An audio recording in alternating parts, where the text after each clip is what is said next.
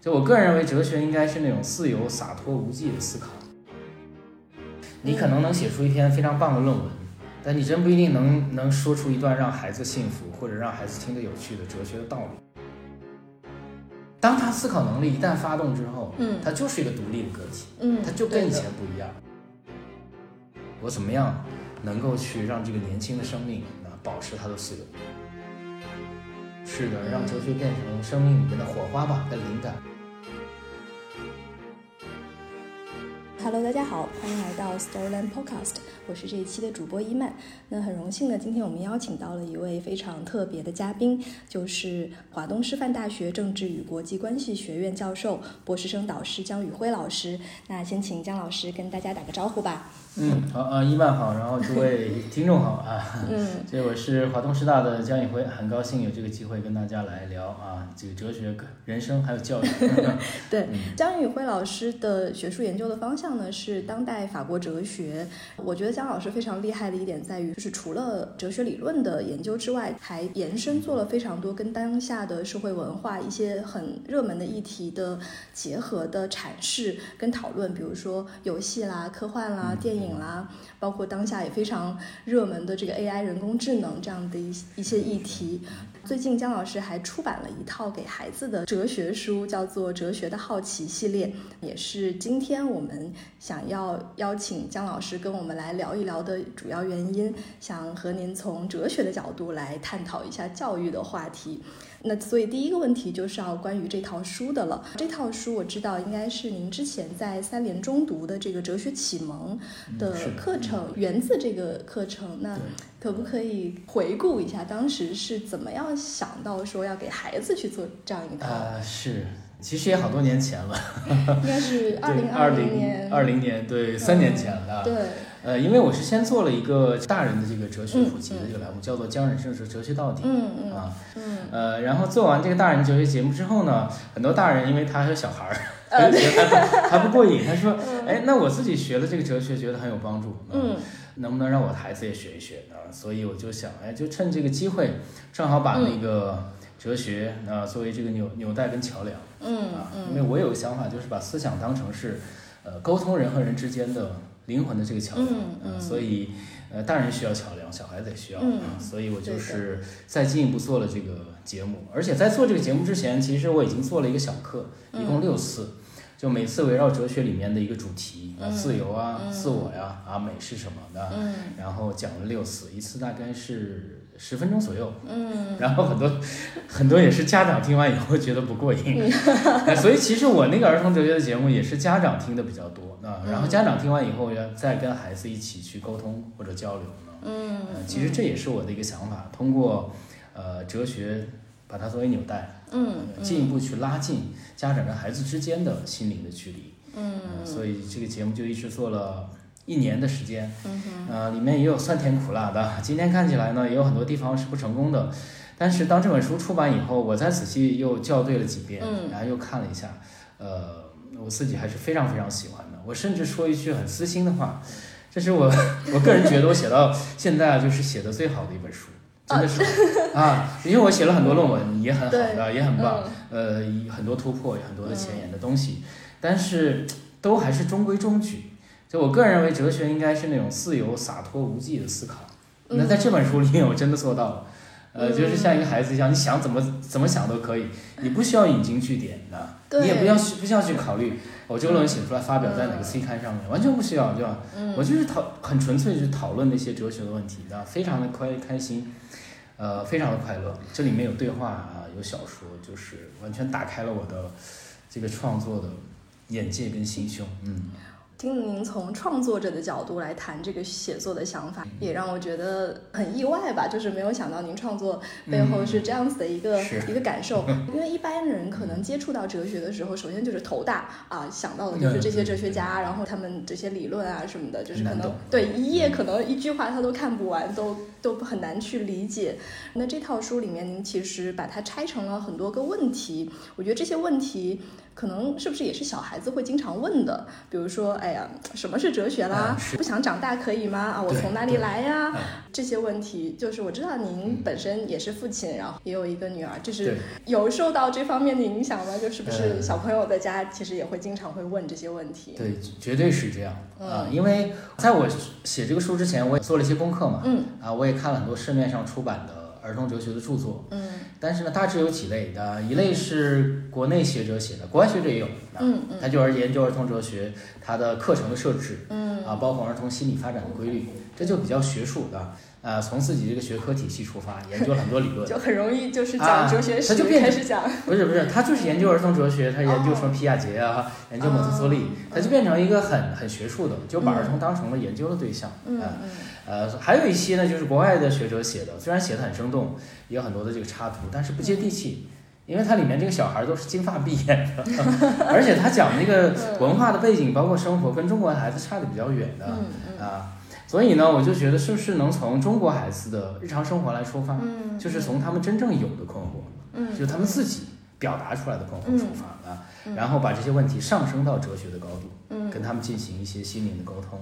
所以我这个书里面呢，虽然呃这个问题听上去比较大的，有的好像也不着边际，但真的每一个问题都是来自，就是我亲耳听到的，要么是我女儿提出来的，要么是她身边的亲戚啊或者她的同学。一看就是的，我问的最多的这几个，你也你也能想到，就是我为什么要吃饭，大人为什么要管着我，还有最多的就是为什么要学习，对对对对对，还有还有就是为什么我找不到朋友，我同桌为什么不喜欢我，啊，我喜欢的男生为什么他对我没有反应，对，啊，就是其实跟大人差不多，跟本科生他们的问题也差不多，嗯，本科生大致也问这些的，他可能本科生吃饭不成问题，但是像情感啊或者学习，对于他们来说也是困惑。嗯。所以就是年轻的孩子，就是像小学啊或者初中低年级，他们真的有很多的困惑啊。他们并不仅仅只是一个学习的机器或者乖乖宝宝啊，他们有自己的精神世界，他们有非常困深刻的一些困惑，需要大人对他们进行关注。嗯嗯，我觉得孩子有这些好奇跟困惑，其实是非常天然的。对，每个人都会有，对的，每个阶段都会有。然后可能孩子他更敢于。提出来说出来，我感觉到了这个，我就来问一问。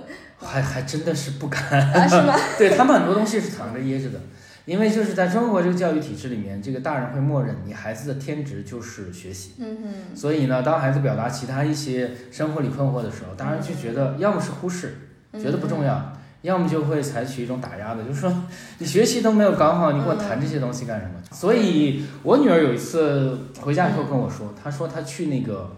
学校的心理辅导室的，呃，他现在是在读小学，小学六年级，呃，初中的准备班，嗯，所以他去那个做了心理老师的那个助手之后，他发现非常非常有意思，他甚至跟我说他长大想成为一个心理医生，哇哦，所以他就发现这是一件非常有意意思的事情，嗯而这件事情呢，在学校的课程里面是从来学不到的，老师也不会关心，嗯，这些同学们他心理的问题。嗯，所以呢，我发现是不是哲学能够去弥补这样一个缺环，能够给孩子提供一个呃更丰富的啊也更深刻的一个精神世界。嗯，我还挺好奇您在家里面跟女儿交流的状态，就当她 提出很多问题的时候，作为一个哲学研究者，会不会不可克制的可能用一些理论或者是跟成年人说话的方式去跟她交流和讨论一些问题？对，一开始呢，我跟很多这个家长其实都一样，呃，都会有一种那个，尤其跟爸爸很多爸爸一样，有这个不好的地方，就是喜欢用这个权威，啊，就先压你一下，就懒得跟你说话，对吧？你是个，你是你就是个小屁孩，是我干嘛跟你说？但是后来我会发现呢，可以有跟他更好的沟通的方式。你如你如果一直打压的话，这个孩子首先他就不喜欢你，不信任你，啊，慢慢就跟你疏疏离了，或者这个啊隔开了这个距离。所以呢，后来我就尝试，那我是搞哲学的，这是我的这个专业，所以我就尝试从自己比较擅长的这个方式，呃，论证啊，对话，那你也知道的，苏格拉底对话法，嗯助阐述 啊，然后就慢慢跟他沟通。一开始呢是挺难的，嗯一开始我觉得你要把我的这一套学了，我学了大概二十年、二三十年的这个哲学，然后跟他沟通，这个真的是很难的。而且还要用他能对听得懂的方式。不能用任何的概念，嗯不能提到任何的哲学家，而且也不能有那种，呃，这种讲课这这种腔调。嗯所以一开始是挺难的。有没有您啊印象深刻的一个例子，或者说可能真实生活中发生的这个对话，就真的促成了书里面的某一篇？就是，呃，其实一开始我用的是那个勇敢的，勇敢是我改改那个改编自苏格拉底的一个对话，嗯就一开始。嗯但实际上呢，我跟他经常讨论的是吃饭的问题，嗯。因为我家小孩呢就是不喜欢吃饭的，啊，但是我也碰到很多小孩有这个问题，嗯。然后就跟他讨论，因为他吃饭比较慢，嗯。还抵制这个家长跟他的这个让他吃饭的这个要求，嗯哼。所以在如果在餐桌上，如果我们就耗着，这个时间也过去了，嗯。我干脆就利用这个机会跟他谈论一下为什么要吃饭啊啊，为什么的。呃，首先吃饭是一种什么样的活动？那么人身上有两个部分呢，有身和心。嗯吃饭可能满足是你身体的需要的，嗯但是呢，身体的需要也很重要，因为它会嗯促使你呃去发展你的心灵。嗯呃人是两个方面核心的发展。嗯 然后还可以谈论亚里士多德的 人这个幸福跟快乐的，他会有不同的追求，嗯不同的 就慢慢就带去带进去的。嗯但是要潜移默化，你不要去用那些概念，比如幸福，嗯幸福这个词对于孩子来说就大，太大了。哎，但是你要谈好玩儿，你要用这个词，happy 好玩儿，嗯有趣，哎，这个他们就能明白。嗯你上来跟他说幸福，绝大多数的孩子都说什么是幸福的，哎 但你说快乐，他们就知道，哎，我打个游戏我赢了很快乐，嗯那我吃个冰淇淋很快乐啊。我跟小朋友出去今天买个东西，嗯哎，那你就跟他讨论一下快乐有几种，快乐有几个不同的方面，嗯啊有心灵的快乐，有肉体的快乐，嗯哪个更重要？人生应该追求什么啊？嗯快乐是不是有高和低的等级？那这慢慢都带进来了，所以。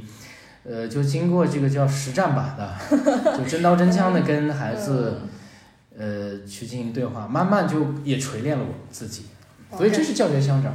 啊，所以感觉这是生活当中的这个实践，真的是为后来这一套书的写作做了一个很好的是的，演是的，习。就我开始学会用最简单的、最清晰的话，啊、嗯但是又很好玩，又很生动，把它说出来。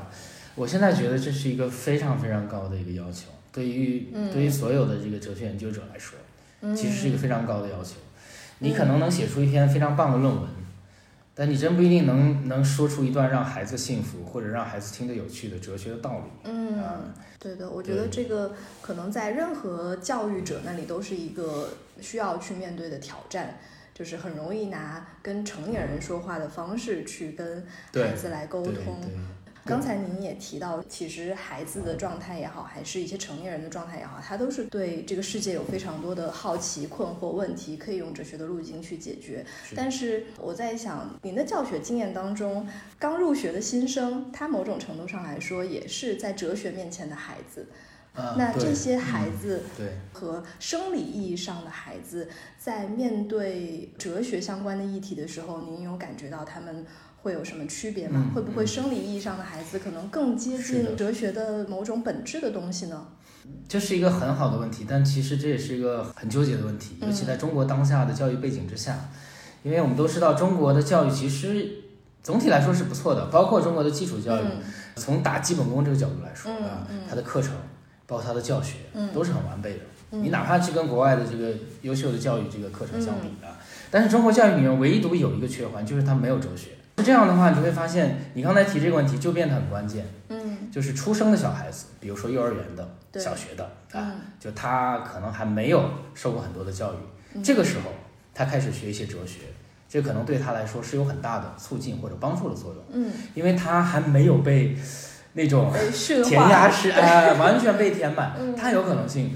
嗯但是中国的本科生呢，我教了很多很多届，经常会遇到很严重的问题，因为你个大一的本科生，嗯你跟他教别的，教中文、教历史。嗯教数学、教物理，他们都能很容易上手，因为他们小学学过，嗯从小学到中学他们都学过这些课程，唯独一个他们没有学过哲学。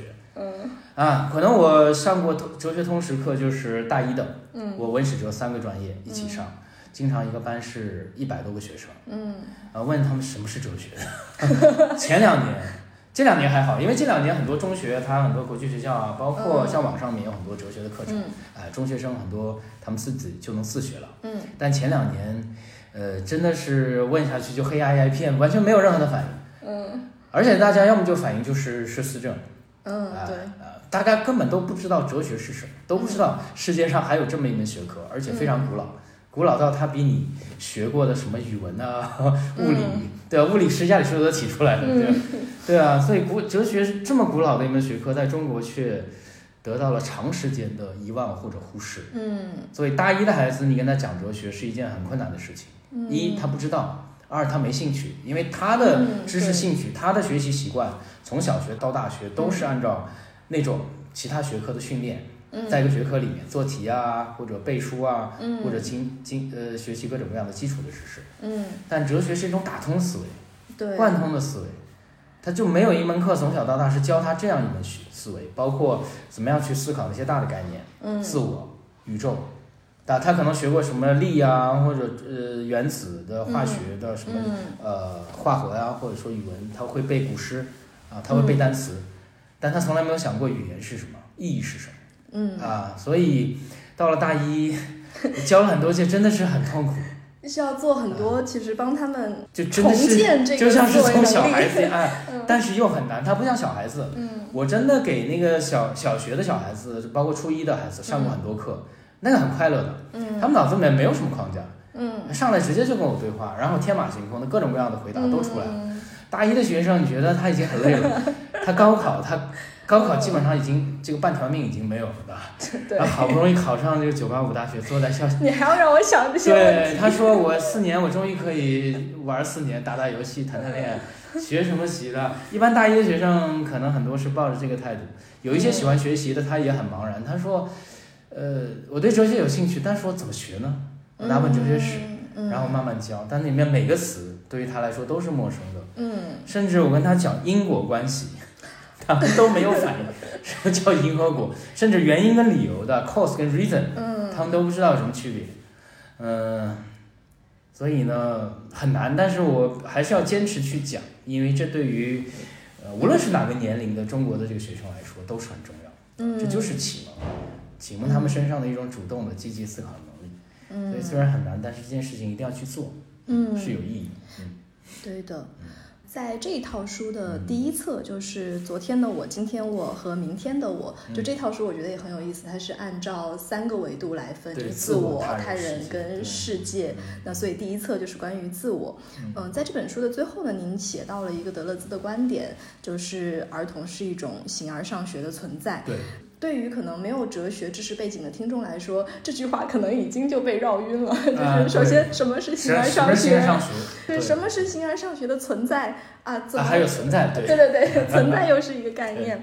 对于完全可能没有哲学理论基础的人来说，嗯您可不可以再解释一下，为什么要在这本书里面重提德勒兹的这样一个观点？为什么您觉得它是重要的呢？是的，呃，嗯实际上因为我自己是研究德勒兹的，当然，嗯。当然虽然这两年我可能想从不同的角度去突破嗯。他的既有的思想框架，嗯。但是德勒兹对我来说还是重要的思想领路人。嗯。我是从他的哲学进入到法国哲学，进入到哲学史，嗯。啊，他绝对是我的最重要的哲学导师。嗯。啊，包括我现在做学问的方式也跟他很相似。嗯，你没有发现我也讲电影的，嗯对。啊，我也讲绘画，然后其实我的写作的风格也有一点像德勒兹，就比较就我追求那种灵动的、流动的、空灵的，啊，嗯不是那么太重，啊，可能这两年有些变化，啊，嗯这个不说。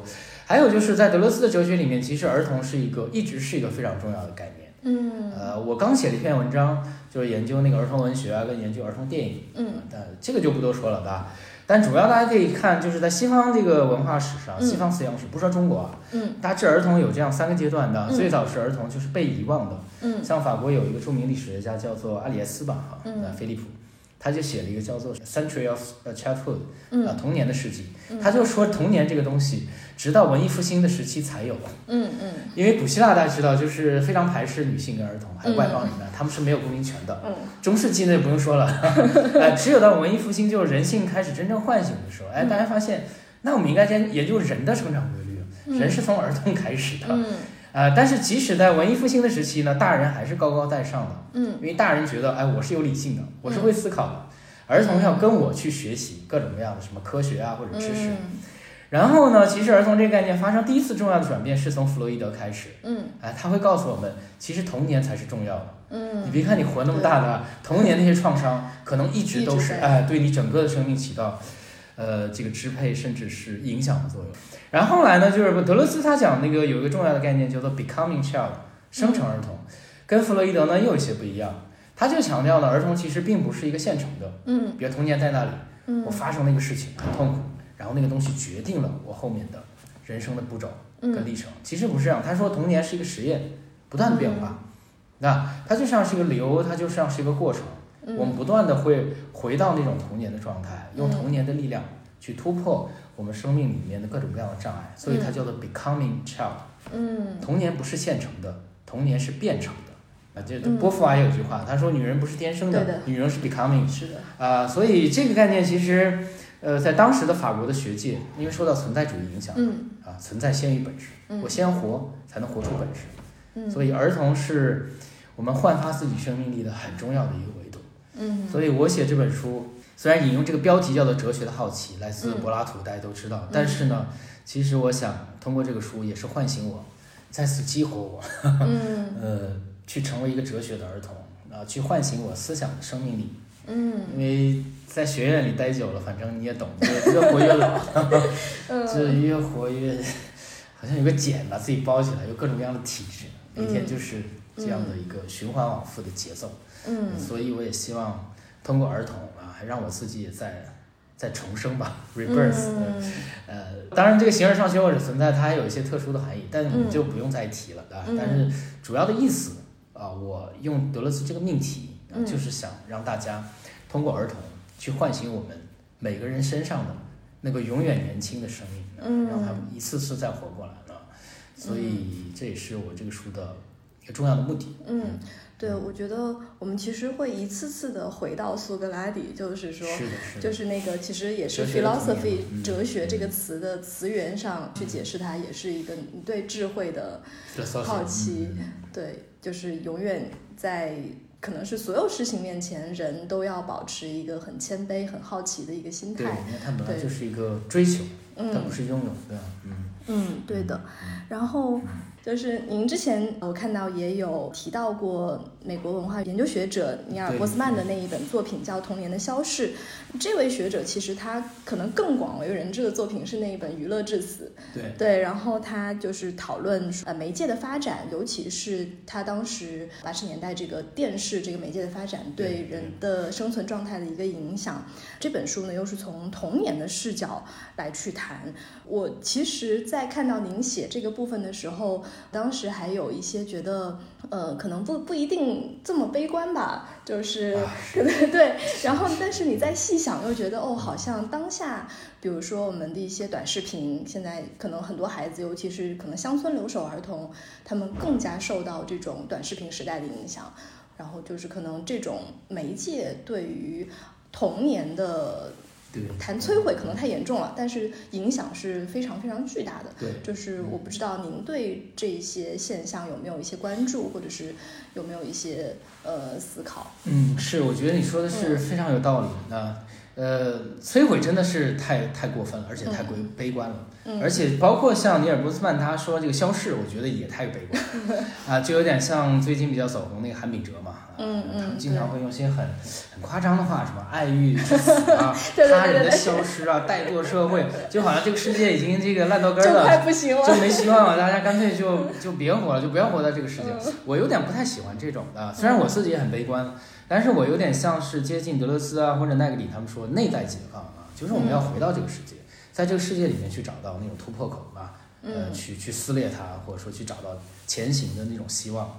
嗯，所以呢，我觉得波斯曼他说的最有道理的，其实因为他自己是研究那个我们今天叫做 ecology of media，就是媒介环境论或者媒介生态学。嗯。就他们强调媒介并不仅仅只是一个工具，嗯。比如嗯说你会觉得啊，我用这个电脑，我用这嗯个手机，哎，他们是在我们手边的，他们影响不到我们的，嗯哎，他们是我人的用起来拿起来的这个工具，嗯人是有主动性的，对吧？那最终还是人是主人，哎嗯，他们是啊，我们拿在手里面那些傀儡的，嗯他们只是为我们服务的。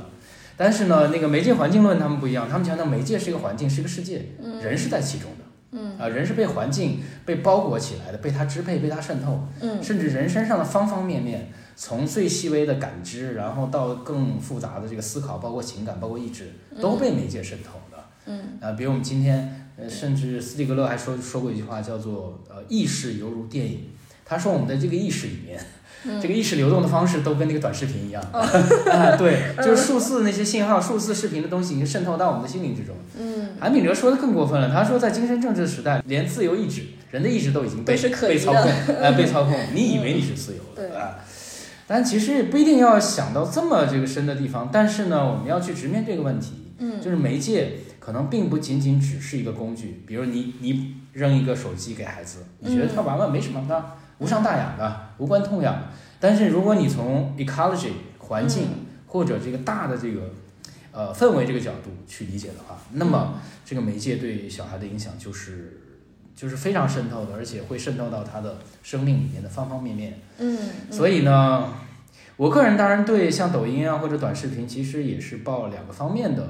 呃嗯一方面我觉得它确实是一个进步，它代表着嗯尤其一个进步就是它把每个艺术的创造的这个主动权交回给每个人的身上。嗯对每，个人都是导演啊，我随我可以随意的剪辑，我可以嗯发表自己的观点，而且我可以通过这个平台非常及时的啊，非常自由呃跟大家去沟通。嗯这其实很接近电影啊嗯或者这个这种视频的这个本质啊嗯，，本来这个电影就是一个啊，个体的对表达，就是人和人之间沟通的纽带嘛。嗯我拍电影不是为了赚钱，或者说仅仅为了表达我自己的。是的，啊，相反，真正的电影本来就应该是我嗯拍出这个东西让你看，然后我提出这个问题让你嗯回应，对吧？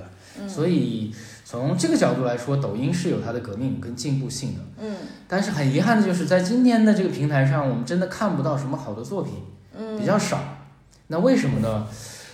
其实我也没有分析过的，呃，但是我其实我 其实看的也不多啊，但是我还是觉得可能真正的有识之士啊，或者说真正的像呃拍电影的这个学者啊，或者学生艺术家，他们不会把抖音当成是个重要的平台或者阵地，所以我觉得应该有更多的人投入到其中去发挥自己的这个能量，包括像我们这些搞哲学的人，也应该走出象牙塔，利用这些像播客啊，像这些自媒体的平台、嗯去发表自己的观点的。嗯我们学了那么多哲学，我们应该反馈这个世界，应该回馈这个世界。嗯，对啊，而不要把自己封起来说我们就是高高在上，我们学的就是不行，你们就不行的。想跟你们玩。啊，韩炳哲就是这样的，他说他这个不要用手机，就看书的，嗯甚至地铁都不要坐，就自行骑自行车的。但是他没有想过自行车也是个技术的发展，对，所以我觉得应该介入，应嗯该积极的参与到各种各样的这个媒介的平台里面去，嗯。发表自己的声音，哪怕你的声音一开始是很微弱的，嗯。但是哪怕是只要有人听到，你就会改变一些人，就会产生影响。嗯。啊，虽然你的流量可能比不上李佳琦的，但是会有一些影响。你可能会觉得像今天的这个媒体对孩子会有一些消极的影响，那就是因为他没有没有机会听到好的东西啊，嗯。啊，没有机会去听到那些真正呃经过积累的、嗯，有历史的、有深度的东西啊。嗯而且有的时候，如果他们只是一个被动的接收者的话，他们就确实是一个被操控的对象。啊，但如果说他们可以用一个创作者的心态来去想，哎，我怎么去呃创作一个短片，或者是我怎么用播客的方式来表达我的声音，那他就会就是就是另一个游戏了。那你需要有引导。嗯，就孩子一开始呢，确实他他有能力，但是他的能力呢，用莱布尼茨话来说，他是潜在的。嗯他需要被引导出来你不能说孩子是、有个有句话来说，说孩子人人都是天生哲学家，嗯是天生，但是这个天生的能力需要被引导出来。嗯啊，如果你没有通过很好的方式把孩子身上的思考能力引导出来，那他就磨灭了。虽然他可能天生是一个哲学家，但是他后天被不好的这个方式影响了。嗯。所以需要有更多的像我们这些人啊，像真正读哲学、懂哲学、研究哲学的人，呃，我们能够去介入到其中，跟孩子去做一些事情，嗯。去引导他们的，嗯。去给他们讲哲学的，去让他们领略到有这些东西，而不是天天只是去打游戏的，嗯，或者去看那些短视频。嗯。啊，您您在家里面有遇到过这样子的一些冲突吗？就是呃，就是阅读读书跟这个其实屏幕之间的这种冲突。嗯呃，我倒我自己倒不像像韩炳哲他们那些人说，呃一定就坚持一个很传统立场，说读书就是，呃，万般皆下品啊，读书 唯有读书高啊，这个我倒不认为。呃，我认为在手机里面你也可以看书，啊，我们通过数字的媒介嗯也可以获得智慧，也可以传播知识的。嗯但是呢，就是在这个媒介或者平台上面，你要有所选择，嗯，它确实是良莠不齐的，泥沙俱下的。嗯啊，确实绝大多数呢，可能百分之五六十可能就不是嗯就一般的对，啊，甚至还有一些不太好的东西。嗯所以呢，确实要让孩子在接触这些东西的过程里面，你要引导，嗯呃，你要告诉他有些东西呢不要去看的，有些东西好的你可以积极的去呃嗯。多参与或者像您会给女儿一些嗯一些界限吗？比如说尽量少或者不接触这样子一些设备，可能更多的在纸质阅读。啊，多多少少都会有，因为中国这个可能我觉得评级系统确实不是很好吧，嗯。因为我小孩子甚至会看到一些像很大人的、很成人的一些，嗯他都能看到的，嗯嗯。那就是网上可能呢监控什么就确实有问题，嗯这些影响其实是很剧烈的、很很大的，嗯。嗯。嗯。我接下来想再聊一聊可能哲学跟家庭教育的关系，因为当我们说到教育的时候，好像就是觉得说哦我们要教小朋友，就我们的关注点重心都在孩子身上。但是这一套书，我觉得是非常适合大人来读，可能亲子共读，甚至是大人自己先读一遍，而不是把这套书直接丢给孩子说啊，你看，啊，听说这本书这套书不错，对你来学一下哲学吧。对对对对，别来找我。对 对，我不知道您这套书出来之后有没有这样子的一些反馈，说，哎，大人可能他自己主动买回来看，还是说可呃能，是丢给孩子？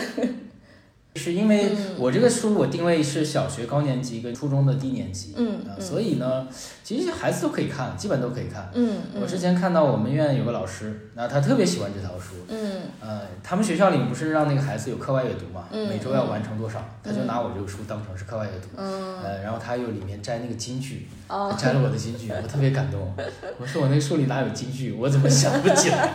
但是孩子很认真，就每天在看。嗯呃，所以呢，大人也有，然后我看到更多是大人跟孩子一起看嗯比较多的。嗯呃，我接触都是这样，包括我做活动的时候，也都是大人带着孩子，然后一起来聊天，去谈谈那个人生或者教育里面的困惑。嗯，有没有一些嗯比较有意思的反馈？就是他们可能这套书在他们的亲子关系或者家庭阅读里面有激起一些哎很有意思的一些，那、然后那就很多的，嗯呃，有的孩子就说，接我接触到绝大多数就是孩子看完以后，他会跟大人有一种不说辩论吧，嗯也不是较真儿，呃，就是他会跟大人说，哎，那我们要讲讲道理，讲道理，啊，大人们心里一惊，觉得翅膀硬了，你啊那是这样的，嗯就是学哲学真的就是这样，你学完哲学以后呢，这个人可能他的这个生存的方式或者沟通的方式就不一样。呃，一般的人他会觉得，哎，身边的人这样做了啊，我随下大流，呃，我这个追求一下这个人生的成功，嗯可能是天经地义的。嗯但是对于哲学来说，没有什么东西是天经地义的，嗯，所有的东西都要放在我的思考的天平上对，去质疑一下，就康德理论啊，要审判一下，啊，是对的还是嗯啊、是错的。所以对于孩子来说呢，他看完哲学，当他思考能力一旦发动之后，嗯他就是一个独立的个体，嗯，他就跟以前不一样。嗯你你一开始确实会觉得不舒服嗯啊，你会觉得你以前这个就是一个小不点儿，然后这个什么都靠着我，你还跟我辩论。嗯，但是这真就真的人和人之间，不论他是大嗯还是小，其实都是平等。我们就是有要有这样一个这个原始的一个立场。嗯啊，无论他看上去多么弱小、可怜无助，但他仍然是一个独立的个体。嗯你可以给他帮助，你可以他给他保护，但是你不能打压他，你不能否定他。他每个人都有发表自己独立声音的这个权利嗯跟自由，嗯，所以我觉得对家长来说，其实是一个嗯，是一个挑战。虽然可能口头上会说大道理啊，我要尊重每个孩子，啊，尊重他的独立性，但是当真的孩子去跟你发生一些，哎，他他要讲他的道理，要坚持他的想法的时候，可能更现实层面的要去看，我能不能压住我的这个，我要去镇压他的权威感。嗯。还有就是说，哎呀，其实大人我们一般生活里都比较累啊，有的时候就会觉得烦，嗯。所以呢，所以我写这个书我也有一个深刻的感触，就借这个机会，哎，正好大人跟小孩儿。啊，都很累的嘛，小孩也很累，嗯写完作业，哎，但是你看看这个书，坐下来谈一谈呢，嗯他可能就创造了一个很好的心灵沟通的机会，它是个小小的港湾，嗯嗯嗯呃，他比你两个人坐在那里大大眼瞪小眼，然后吃个苹果，喝一杯饮料，那可能你时间也过去了。嗯但是如果大家坐在一起读一下这个书，讨论一下啊，哲学是大用啊，人类为什么自由啊，为什么要管着你啊？就就这样聊一聊，也不一定要什么结果。嗯，哎，可能这个长此以往，慢慢的，可能大家会觉得这是一件很有趣的事情。嗯啊，你可能以前没有想到，嗯你可以这样去做，对，可以这样去生活。嗯呃，大人最大的问题也是他的生活已经惯性化了。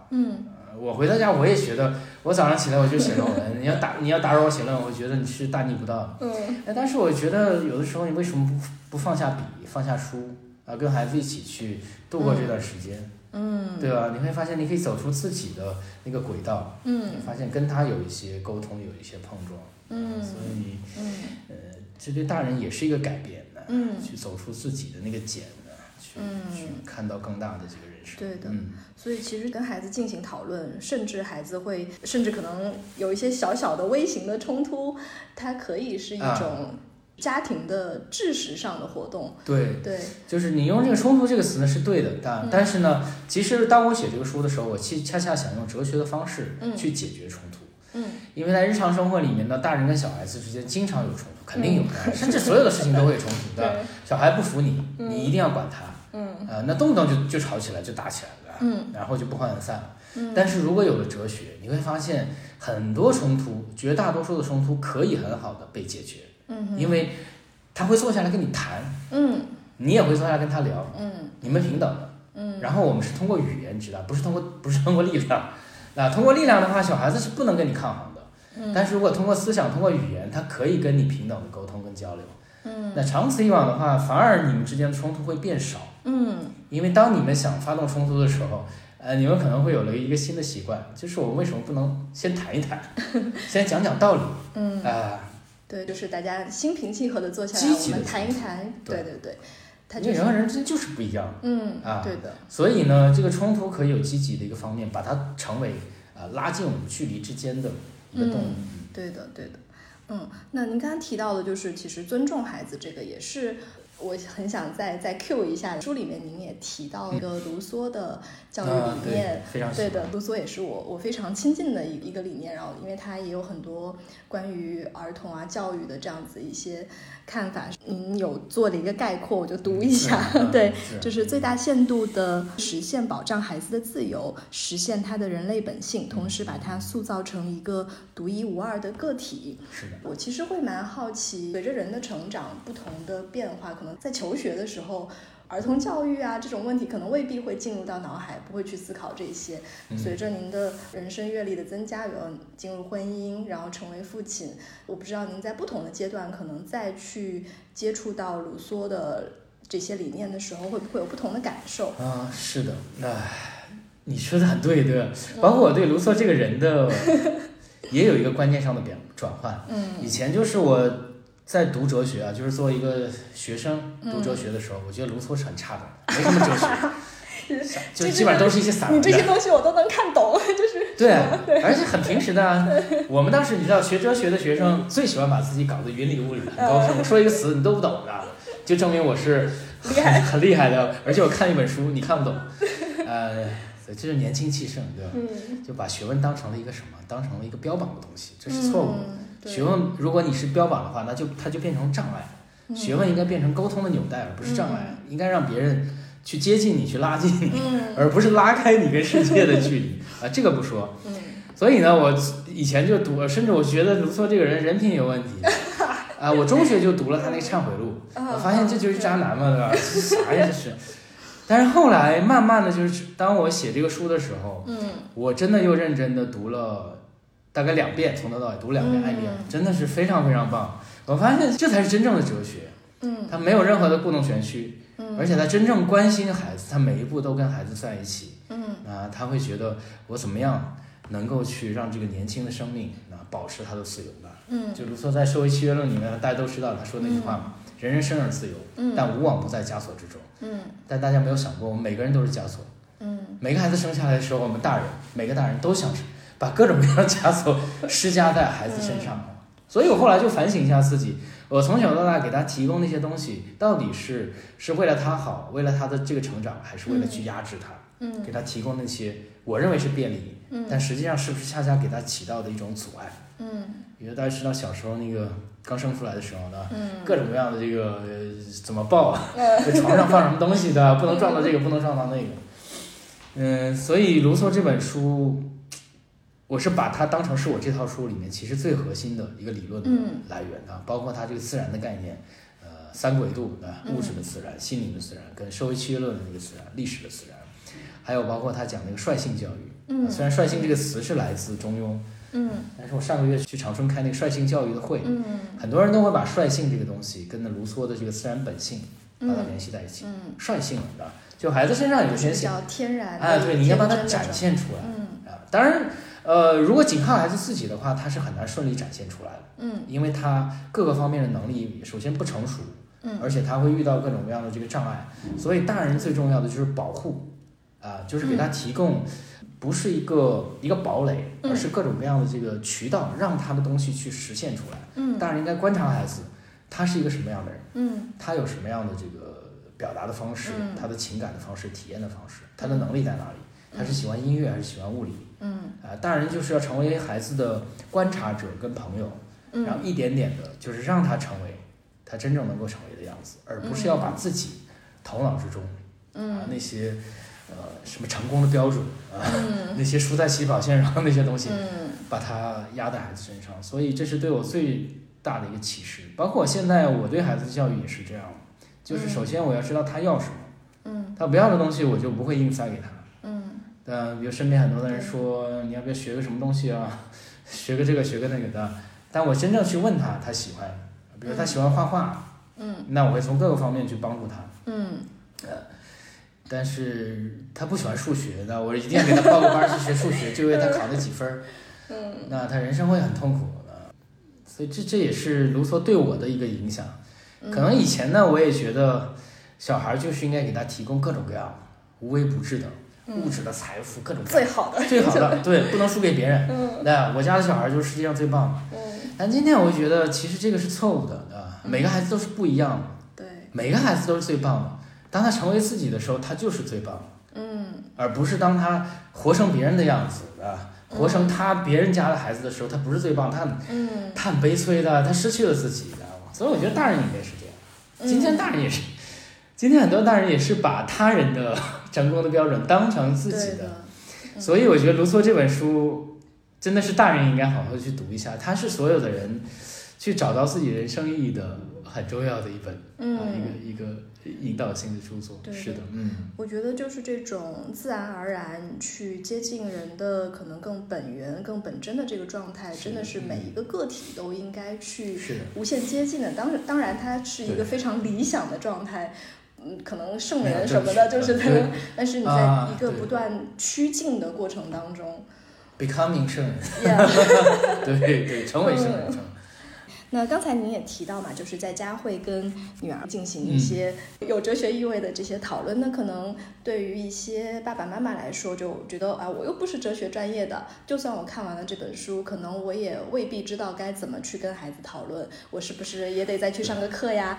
或者说会不会我跟他越讨论越歪呀？可能有各种各样的担心。如果面对这样子的父母的话，您会有什么建议给到他们呢？嗯，是的，你说的这是一个非常嗯非常重要的问题，而且尤其是在儿童教育，它涉及到教育者本身的这个能力的问题。嗯，对，因为我是在巴黎高师学嘛，嗯。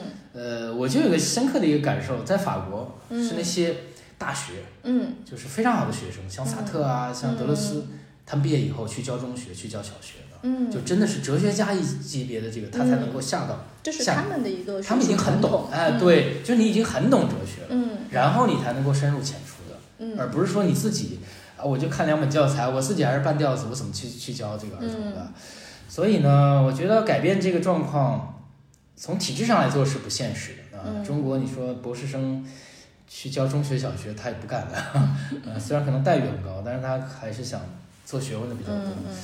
所以呢，还是从从每个人来入手入手吧。我也不能说要求别人做什么，嗯，至少我自己是这样。嗯我会利用各种各样的场合跟机会，呃，去给孩子讲，啊，包括我现在跟复旦他们在策策划一个课程，给孩子去讲哲学的，嗯。呃，所以一定要我们这样的人去走出来，就我也不吹嘘自己懂哲学了，懂一点吧，嗯。或者至少比绝大多数人懂一点，那我就应该去走出来，然后用我自己的学识啊去回馈。啊因为这是我们的使命跟责任，学者嘛，嗯。对吧？学者，你学这个东西的目的为了是什么？不是为了嗯评职称或者这个发论文的，你你学这个东西为是回服务社会的，嗯。嗯，对，所以所以我觉得这可能是两个维度来讲，嗯。就是一方面是要呃哲学研究的学者其实更多的是走出来，然后还有一方面就是可能对于家长来说，他跟孩子去进行一些沟通的时候，不是抱着我要把这个学通了，学到了一个什么程度嗯我才能跟你聊，嗯而是可能日常的对话里面他只要对对他，他只要真诚的去聆听孩子的想法，大家非常坦诚的、放松的去做这样子思想层面的一些沟通，其实就够了。就他不需要摆出一个我比你懂，所以我来跟你。因为你真的不比他懂。对对对，在日常生活里面，那些就是说对哲学没有呃没有学过或者没有了解的家长，你随便试试。我们讨论一个什么是生命，人生的意义是什么，什么是快乐的，什么是自由，随便你抛给他们，嗯 你会发现家长什么都说不出来，但孩子会给你很多很多的答案嗯啊。所以在这个方面，其实就是真的是相互学习，嗯，家长都谈不上是教孩子，因为你教不了哲学，你是教不了的。嗯，所以可能就是家长自己放平心态是，那在哲学或者是其实，在任何一个这种学科面前，我跟孩子一样都是孩子，对。嗯，用这个心态我们再去做交流跟沟通。，就重新嗯。becoming child，、就是我也生成了儿童。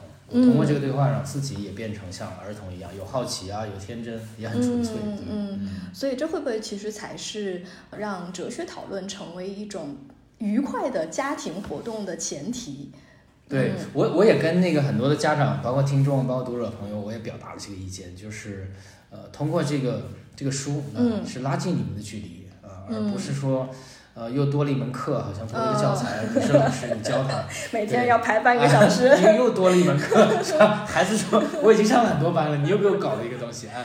那最后还有一个问嗯题，就我们回归一下生活日常，想问一下您最近有没有跟女儿一起在读一些什么书？因为女儿现在也稍微大一点了，她有没有最近在读的一些作品，你们有展开一些讨论的？嗯，最近因为她刚上那个六年级，课程比较多，这个我也 最近聊天的这个机会也比较少，因为吃完饭就上去做作业了，哦做到这个九点，是九十点钟，甚至都，很。好辛苦。